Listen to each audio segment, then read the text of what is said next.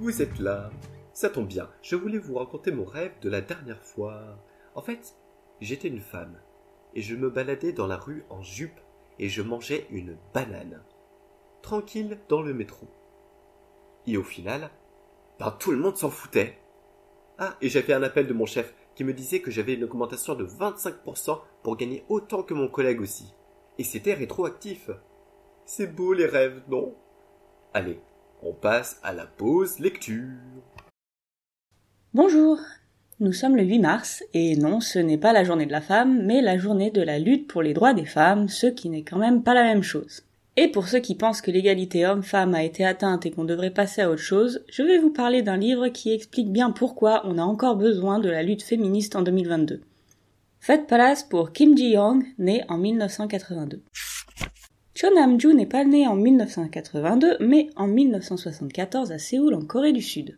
Elle étudie la sociologie et devient scénariste à la télévision où elle travaille pendant dix ans. Elle finit par se marier et par avoir un enfant, et se voit contrainte de devenir mère au foyer, une situation qu'elle supporte mal puisqu'elle ne l'a pas choisie. Elle se tourne alors vers l'écriture.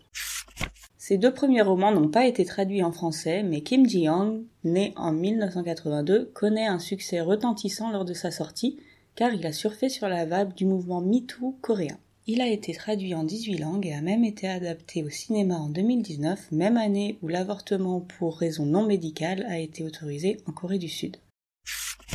Pour son roman Kim Ji-young, Nam-ju explique que Ji-young n'est pas différente d'elle au final. Elle s'est servie évidemment de ses études en sociologie pour appuyer ses propos, mais aussi de ses expériences personnelles et de documentaires et articles sur les vies des femmes coréennes.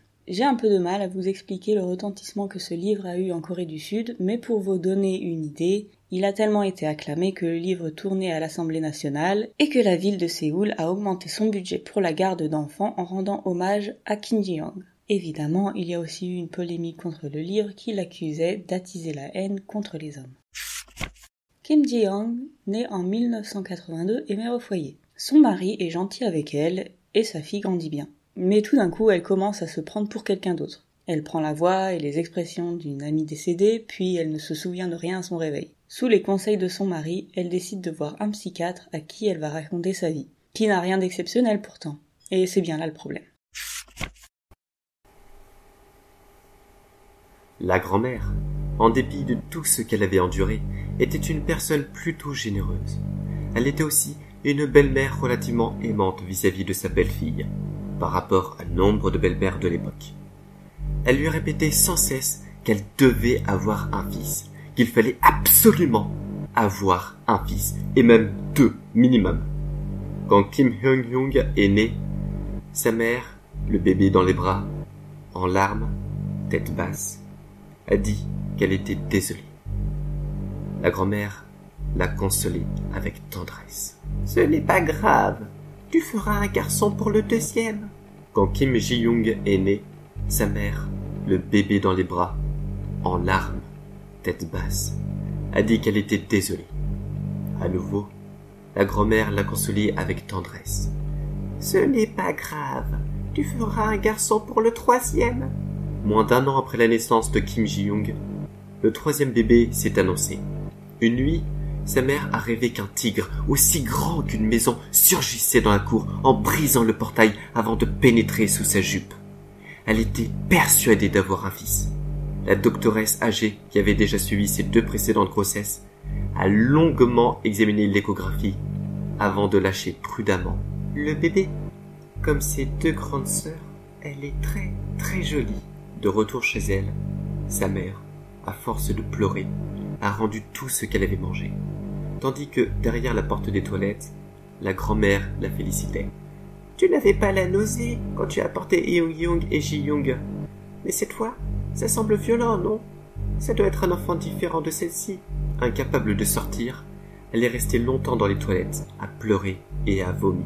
Tard dans la nuit, une fois les filles endormies, sa mère a demandé à son mari, qui se tournait et se retournait sans trouver le sommeil, Si jamais, si jamais le bébé dans mon ventre s'avérait être une fille, toi, qu'est-ce que tu ferais? Elle espérait une réponse comme Quelle drôle de question Que ce soit une fille ou un garçon, nous l'élèverons avec amour. Son mari restait muet. Alors toi, papa de Eung Young, qu'est-ce que tu ferais? Se tournant de l'autre côté du mur, son père a répondu Il ne faut jamais dire jamais. Ça porte malheur. Dors maintenant. Sa mère a sangloté toute la nuit, silencieusement, en se mordant les lèvres, jusqu'à ce que son oreiller soit trempé. Le matin, ses lèvres étaient si enflées qu'elle n'arrivait plus à fermer la bouche. C'était l'époque où le gouvernement mettait en œuvre toute une série de mesures pour contrôler les naissances, au nom du planning familial. Dix ans plus tôt, l'IVG pour raison médicale avait été rendu légal, comme si avoir une fille constituait une raison médicale. L'avortement des fœtus filles était pratiqué de façon massive. Cette tendance allait persister durant toutes les années 80, jusqu'au début des années 90, où la population atteignit le point culminant du déséquilibre des naissances garçons-filles. Au-delà du troisième enfant, la proportion de garçons était plus du double des filles. Sa mère est allée toute seule à la clinique et a fait effacer la petite sœur de Kim Ji-young. Ce n'était pas son choix, mais c'était sa responsabilité. Et tandis que sa mère souffrait de tout son corps et de toute son âme, il n'y avait personne dans la famille pour la réconforter. Sa mère hurlait comme un animal dont le petit vient d'être arraché par les griffes d'un prédateur. La vieille doctoresse lui a serré la main, lui a dit qu'elle était désolée. Si sa mère n'était pas devenue folle, c'est uniquement grâce aux mots de cette dame. Il a fallu attendre quelques années avant qu'un autre enfant ne se présente. Ce bébé était un garçon. Il pourrait voir le jour. Si vous êtes une femme, et si vous êtes un homme aussi d'ailleurs, mais surtout si vous êtes une femme, attention, ce livre va vous mettre en colère. Et pas seulement parce que la vie des femmes coréennes semble impossible, mais parce que ça va vous rappeler de mauvais souvenirs que vous préférez oublier. Le livre fait 167 pages, mais j'ai bien mis une semaine à le lire parce que je devais prendre des pauses régulièrement, tout simplement parce que j'étais furieuse. Il va vous rappeler des épisodes où vous êtes sentie impuissante et un peu conne, et ce depuis votre enfance. Et c'est là que la colère arrive. On se rend compte que dans n'importe quel pays du monde, c'est exactement la même histoire partout. C'est un livre juste et qui sait exactement de quoi il parle, sans faire dans la dentelle, mais sans alpaguer qui que ce soit non plus. On parle surtout de fêtes ici et c'est ça qui rend dingue. On ne parle pas d'agression sexuelle ou d'événements particuliers, non, juste d'une multitude de micro-agressions sexistes de la part de tout le monde dans la vie de Kim Ji-young qui finissent par l'envoyer chez un psychiatre. On voit Ji-young naviguer dans sa période scolaire, puis à l'université, puis dans le monde du travail, puis enfin on la retrouve coincée dans son rôle de mère au foyer. Je dis bien coincée, car mère au foyer n'a jamais été son choix à elle, mais un choix imposé par la société dans laquelle elle vit. On n'a même pas l'impression que être mère tout court soit un choix à elle. Quand j'ai terminé le livre, et mon Dieu, vous n'êtes pas prêt pour la fin, je suis allée sur internet pour voir ce que les gens en pensaient. En général, les gens sont d'accord pour dire que c'est un bon livre, mais j'ai trouvé des dizaines et des dizaines de commentaires de femmes du monde entier dire qu'elles compatissaient et racontaient leurs anecdotes de leur propre vie. Ça a bien confirmé mon impression que Kim Ji-young est en fait non seulement l'ensemble des femmes coréennes, mais l'ensemble des femmes tout court. Je n'ai pas grand chose de plus à rajouter sur ce livre, si ce n'est qu'il est d'intérêt public et que tout le monde, sans exception, devrait le lire, même si ce n'est pas une lecture très facile. C'était donc une petite pause lecture, merci de nous avoir écoutés. Vous pouvez nous retrouver sur Twitter at pause lecture pod, et en attendant, lisez!